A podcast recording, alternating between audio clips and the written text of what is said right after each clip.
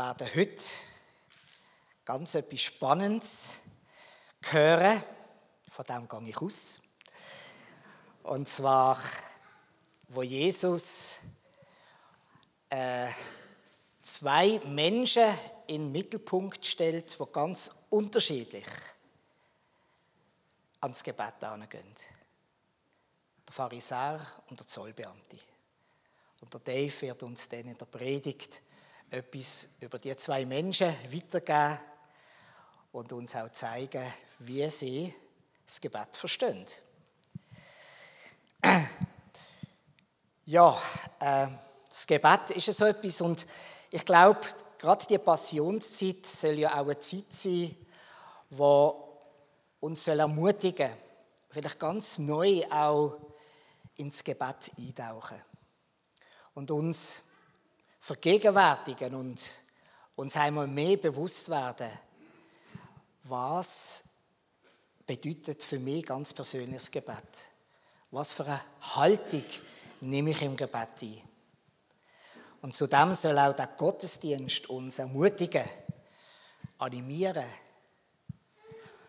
Und darum werden wir heute am Morgen auch eine Gebetszeit miteinander haben. Ich werde jetzt noch den Predigtext lesen und anschließend werden wir diese Gebetszeit haben.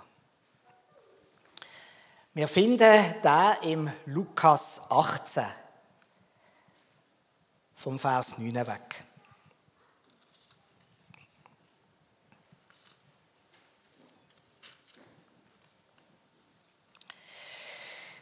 Jesus wandte sich nun an einige, die in falschem Selbstverständnis meinten, in Gottes Augen gerecht zu sein und die deshalb für die anderen zur Verachtung übrig hatten. Er erzählte ihnen folgendes Beispiel. Zwei Männer gingen zum Tempel hinauf, um zu beten. Der eine war ein Pharisäer und der andere ein Zolleinnehmer.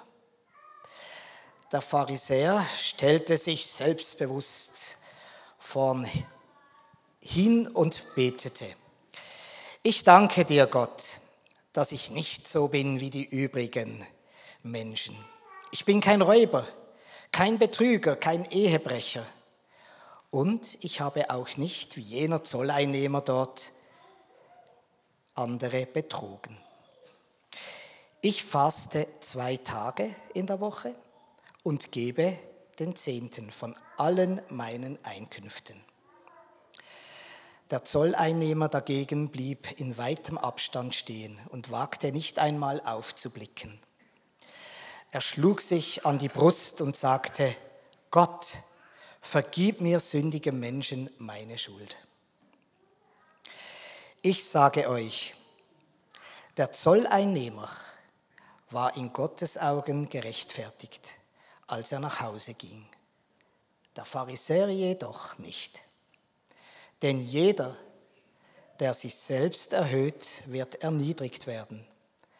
Aber wer sich selbst erniedrigt, wird erhöht werden. Jesus wandte sich nun an einige, die in falschem Selbstvertrauen meinten, in Gottes Augen gerecht zu sein und die deshalb für die anderen nur Verachtung übrig hatten.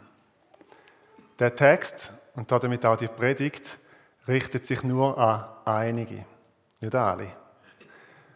Nämlich an die, die in falschem Selbstvertrauen oder in falscher Selbstgerechtigkeit meinen, dass sie in Gottes Augen gerecht sind. Gemeint ist aus eigener Kraft. Und wo darum für die, für die anderen nur Verachtung übrig haben.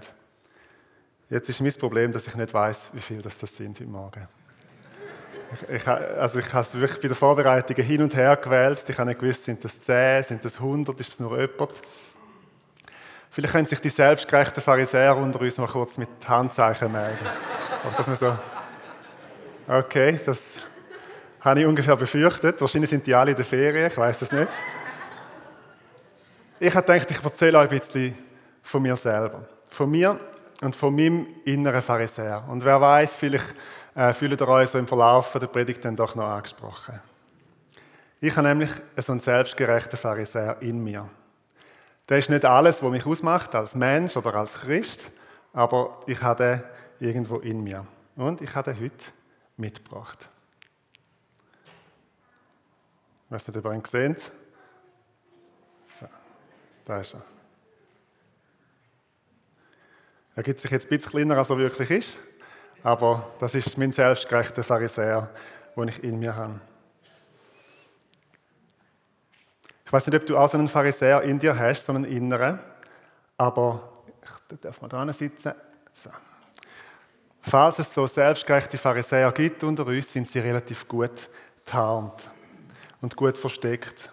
Und wir müssen mal schauen, ob wir sie heute irgendwie zu fassen kriegen. Weil so, sag mal, tollpatschig oder so offensichtlich wie der Pharisäer im Gleichnis stellt sich ja heute niemand mehr an. Also wie der betet, wie der ansteht und dann betet. Der Pharisäer stellte sich selbstbewusst hin und betete, ich danke dir Gott, dass ich nicht so bin wie die übrigen Menschen. Ich bin kein Räuber, kein Betrüger und kein Ehebrecher und ich bin auch nicht wie jener Zolleinnehmer dort. Ich faste zwei Tage in der Woche und gebe den Zehnten von allen meinen Einkünften. Also ich habe in dieser Gemeinde noch nie jemanden gehört so beten. Noch gar nie.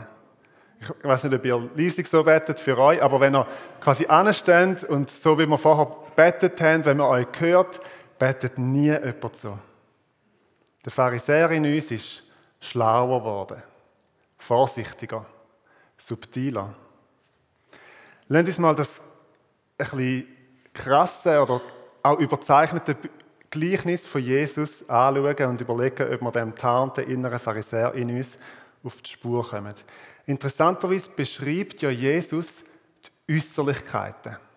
Also er beschreibt, wie man es von außen sieht. Jesus könnte auch sagen, es ist mal ein Pharisäer der ist selbstgerecht und ein Zöllner, der ist demütig Oder er könnte sagen, der Pharisäer ist wie ein Heuchler der vor Gott seine guten Sachen ausbreitet und der Zöllner ist ehrlich gegenüber Gott. Aber das macht Jesus nicht, sondern Jesus beschreibt die Situation von außen, wie man sie könnte beobachtet haben an einem beliebigen Tag im Tempelvorhof und gibt dann Gottes Sicht drauf. Und von außen gesehen ist am Gebet vom Pharisäer gar nicht so viel auszusetzen. Es fängt an mit Gott. Das ist das erste Wort. Das ist schon mal gut. Gebetslänge ist angemessen, es ist nicht zu kurz, es ist auch nicht viel zu lang. Seine Körperhaltung ist sicher gut. Seine Position im Tempelvorhof ist gut. Er steht schön weit vorne. Das ist alles super. Blickrichtig, die Haltung der Hände, seine Kleidung, alles ist tadellos. Aber wenn wir eine Stufe tiefer gehen und das Gebet mal ein bisschen genauer anschauen und auf uns wirken lassen, dann merken wir, das häufigste Wort, das in dem Gebet vorkommt, ist das Wort Ich. Der Mann verhandelt sich selber, seine Gerechtigkeit, seine guten Taten im Gebet. Er ist selbstgerecht. Was ist Selbstgerechtigkeit? Was passiert da in dem Gleichnis?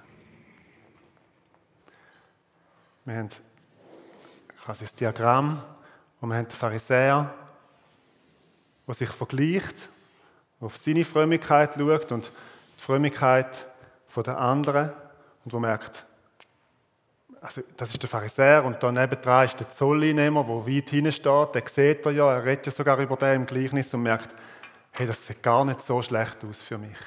Da hat es ja einen ziemlichen Abstand zwischen uns. Alles da. Und da zwischen uns, zwischen ihnen steht, das sind meine guten Taten, meine guten Werke.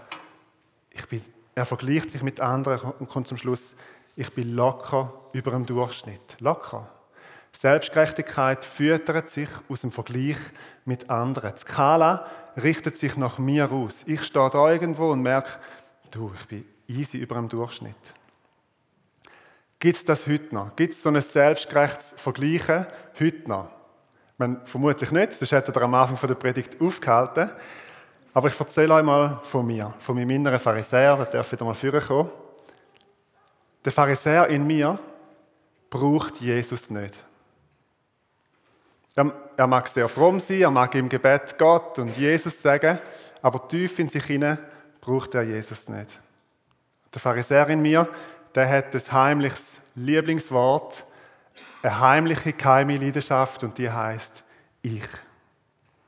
Und der Pharisäer in mir vergleicht sich dauernd mit Menschen in seinem Umfeld, in meinem Umfeld. Er führt penibel Buch über alle Errungenschaften, über alle Diplome, über alle Komplimente. Und er ist zum Schluss gekommen, das sieht gar nicht so schlecht aus für mich. Da gibt es noch ganz andere Sünder, noch ganz andere Kaliber. Darum braucht er Jesus nicht. Der Pharisäer in mir vergleicht sich heute nicht mehr mit einem Zöllner, weil Zollbeamte, das ist heute ein respektabler Beruf. Er vergleicht sich vielleicht mit Leuten, die ärmer sind, die einen tieferen Lebensstandard haben. Oder besonders gern vergleicht er sich mit Leuten, die ganz offensichtlich weniger gläubig sind, weil sie Probleme haben. Vielleicht, weil ihre Ehe nicht so gut läuft. Oder vielleicht haben sie eine Sucht, vielleicht nehmen sie sogar Drogen. Der Pharisäer in mir kommt zum Schluss, hey, für mich sieht es eigentlich recht gut aus. Plus, ich wohne in einem der reichsten Länder der Welt, in der Schweiz. Ich bin privilegiert. Innerhalb der Schweiz wohne ich in einer der Ortschaften mit der höchsten Lebensqualität. Und innerhalb von dem schönen Dorf oder Stadt Riechen bin ich Teil von der Gemeinde, wo Sonntag für Sonntag am meisten Gottesdienstteilnahme hat, in einem christlichen Nest. Wir sind irgendwie die Besten. Der Pharisäer in mir braucht keinen Erlöser mehr. Jetzt gehen wir weiter im Gleichnis und schauen uns den Zöllner an. Während der Pharisäer schlecht wegkommt, macht es der Zöllner irgendwie richtig. Irgendetwas macht er richtig. Aber jetzt ist er nicht einfach gut, weil er ein, weil er ein Zöllner ist. Und die kommen, die kommen immer wieder mal positiv weg im Neuen Testament. Auch nicht einfach, weil er ein Sünder ist, sondern das Gebet vom Zöllner hätte genauso schief gehen Der Zöllner hätte nämlich beten Gott, ich bin der Allerärmste. Ich habe keine Freunde und alle sind gegen mich.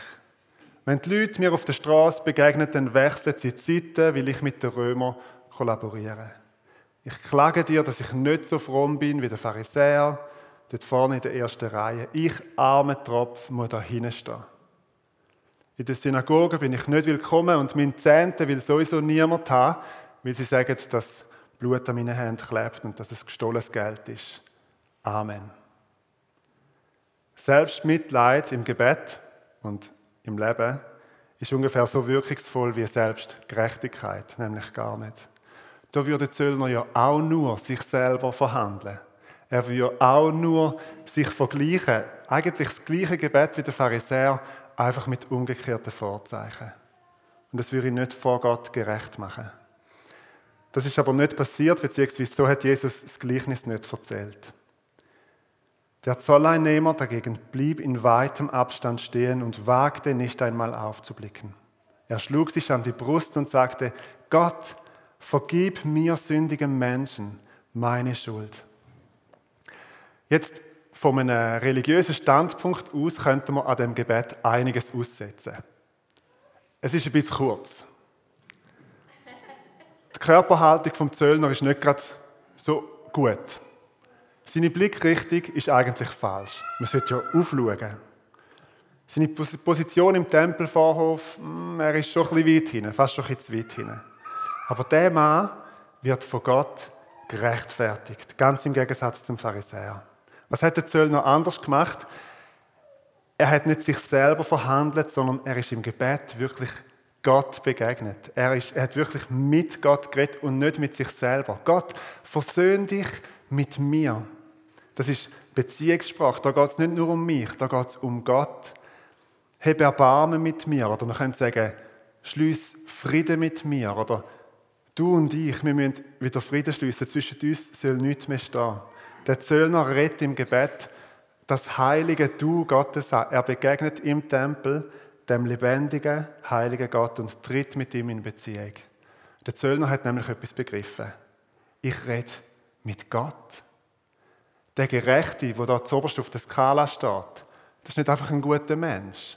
Das ist auch nicht der beste, gerechteste Mensch. Das ist auch nicht der Pharisäer in der vordersten Reihe, sondern der Gerechte, der, der den Maßstab definiert. Das ist der gerechte Gott. Und er, der Zöllner, Er ist da unten. Und wenn Gott die Lücke nicht schließt, wenn Gott die Kluft nicht überbrückt, dann sieht es schlecht aus für den Zöllner. Dann ist es mit der Gerechtigkeit vom Zöllner nicht weit her. Der Zöllner hat begriffen, was das für eine Skala ist, vor wem er eigentlich steht.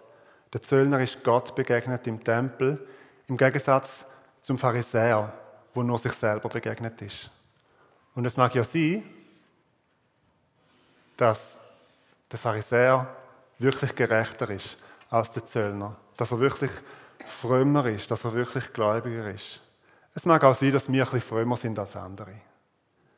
Vielleicht sind wir wirklich gläubiger als andere Christen, das kann ja sein. Vielleicht bist du der Gerechteste in deiner ganzen Familie oder die Frömmste im Hauskreis oder in der Kleingruppe. Aber von dem kann man sich den Himmel nicht erkaufen. Du kannst Gott nicht aus eigener Kraft genügen. Du bist nicht die Person, die die Skala eicht, die quasi die 100% vorgibt. Das wäre eben Selbstgerechtigkeit. Aber das Gegenmittel zur Selbstgerechtigkeit ist nicht Selbstmitleid oder Scham, sondern es ist eine Begegnung mit dem lebendigen Gott. Das hat der Zöllner erlebt und er hat es für sich in Anspruch genommen und hat es in einem simplen, unbeholfenen, fast schon hilflosen Gebet betet und formuliert. Ein paar einfache Wörter. Gott, bis mir, einem Sünder, gnädig. Oder eben versöhn dich mit mir. Gebet ist nicht kompliziert. Und es gibt nicht viele Regeln, wo man einhalten muss, damit es funktioniert. Keine Körperhaltung, kein Handfalten, kein Auge zumachen, keine Mindestlänge, kein frommes Vokabular. Da kannst du, bei all diesen Punkten kannst du alles falsch machen. Wichtig ist, dass du ehrlich vor Gott kommst, ihm dein Leben ausbreitest, als ganzer Mensch vor Gott kommst und ihm so wirklich begegnest und nicht nur quasi die fromme Version von deiner selbst redet. Und dann tut Jesus das Gleichnis zusammenfassen und Gottes Sicht darauf geben. Ich sage euch, der Zolleinnehmer war in Gottes Augen gerechtfertigt, als er nach Hause ging, der Pharisäer jedoch nicht. Denn jeder, der sich selbst erhöht, wird erniedrigt werden, aber wer sich selbst erniedrigt, wird erhöht werden. Sich selber erniedrigen, das ist nicht selbst Mitleid, das heißt auch nicht, sich schlechter machen, als man eigentlich ist, oder sich ein paar Tage schämen, damit man sich dann aus eigener Kraft wieder ein bisschen besser fühlt. Das wäre ja gerade Selbstgerechtigkeit. Sondern es heißt, wie der Zöllner sich vor einem heiligen Gott beugen. Anerkennen, dass man es allein nicht auf die Reihe kriegt und ihn um seine Gerechtigkeit bitten. Und das ist das, was er uns gibt, seine Gerechtigkeit. Wir bleiben nicht die gleichen, wir werden gerechtfertigt. Deine kleine Gerechtigkeit wird mit seiner großen Gerechtigkeit aufgefüllt. Gott beschenkt uns. Gott gibt uns etwas.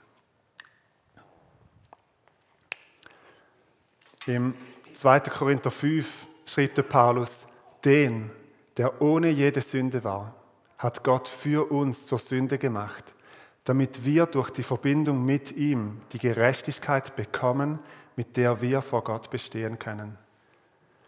Jesus hat nicht nur Geschichten erzählt über Gerechtigkeit, sondern Jesus hat Gerechtigkeit ermöglicht. Mit seinem Tod am Kreuz wird er für uns zur Sünde gemacht. Er nimmt unsere Sünde auf sich und in dem wunderschönen Tausch gibt er uns seine Gerechtigkeit, gibt er uns Gottes Gerechtigkeit. Und mit dieser Gerechtigkeit lebt sich's anders. Der Zöllner ist gerechtfertigt in sein Haus heimgegangen. Er ist gerecht gesprochen worden, nicht als Lizenz zum Sündigen, sondern das macht etwas mit einem Menschen, wenn die Schuld weg ist und wenn Gott einem seine Gerechtigkeit gibt und man Frieden mit Gott darf schließen. Ich möchte euch anhand von dem Text zwei Sachen mitgeben. Erstens, beurteile das Gebet von deinem Nächsten nicht anhand von Äußerlichkeiten. Mach das am besten nie mehr, falls du es je gemacht hast. Wenn ein verlorener Sohn oder eine verlorene Tochter nach langer Zeit zurückkommt zum Vater und mit ihm redet, dann steh du nicht beurteilend nebendran, zum zu schauen, ob er stinkt oder ob sie Fluchwörter verwendet zum zu schauen, ob er schlechte Manieren hat oder ob sie zu freizügig angelegt ist. Schau nicht auf seine schlimmen Tattoos und schau nicht auf ihre Drogensucht. Vielleicht redet die Person nach deinen religiösen Maßstäben völlig falsch mit Gott. Macht alles falsch, was man falsch machen kann, aber der Vater lässt zu. Beurteile das Gebet von deinem Nächsten nicht anhand von Äußerlichkeiten. Du möchtest nicht der ältere Bruder sein oder die ältere Schwester, wo selbstgerecht neben dran steht und sich nicht mitfreuen kann, wenn jemand zum Vater zurückkommt. Und zweitens, komm mit deinem inneren Pharisäer zu Jesus. Selbstgerechtigkeit entwickelt sich in den Nischen von unserem Herz. Diesen Nischen, die ohne Gott leben. Genauso wie Karies sich dort entwickelt, wo nie Zahnbürste ankommt. Erst dort, wo du nicht mehr aus dieser Annahme vom Vater lebst, musst du anfangen, dich zu vergleichen. Musst du anfangen, quasi zu versuchen, durch Selbstgerechtigkeit vor Gott dürfen bestehen. Selbstgerechtigkeit kannst du nicht aus dir selber heraus bekämpfen. Ich glaube, das leuchtet ein. Aber in der Gegenwart von Gott schmilzt Selbstgerechtigkeit dahin wie ein Glas in der Sonne. Nimm den inneren Pharisäer und komm mit ihm zu Jesus. Vielleicht gerade heute Morgen, vielleicht zusammen mit dem Gebetsteam, wo im hinteren Teil vom Raum gern für dich betet während der Arbeitungszeit.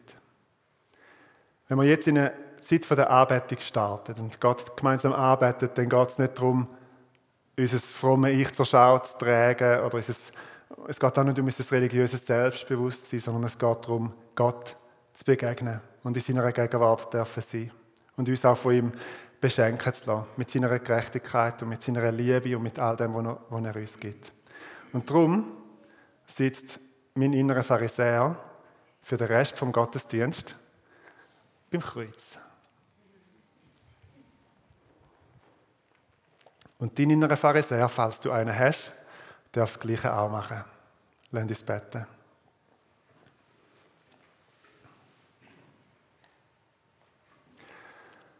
Vater im Himmel, Gott, wir kommen gerade jetzt gemeinsam vor dich und bringen dir alles in uns, wo selbstgerecht ist, wo denkt, dass es ohne dich kann leben und überleben und gerecht sein kann bringen dir auch alle Sünden, alles, wo, wo wir wirklich deine Gnade brauchen und die Kraft, um die Sachen zu überwinden und um ein neues Leben, einen neuen Lebensstil anfangen mit dir. Und wir empfangen aus deiner Hand, Herr, alles, was du für uns hast. Und danke dir von ganzem Herzen, dass du gut bist zu uns, dass wir uns nicht beweisen vor dir, sondern dass du uns beschenkst, dass du uns liebst. Danke, dass du für uns bist. Amen.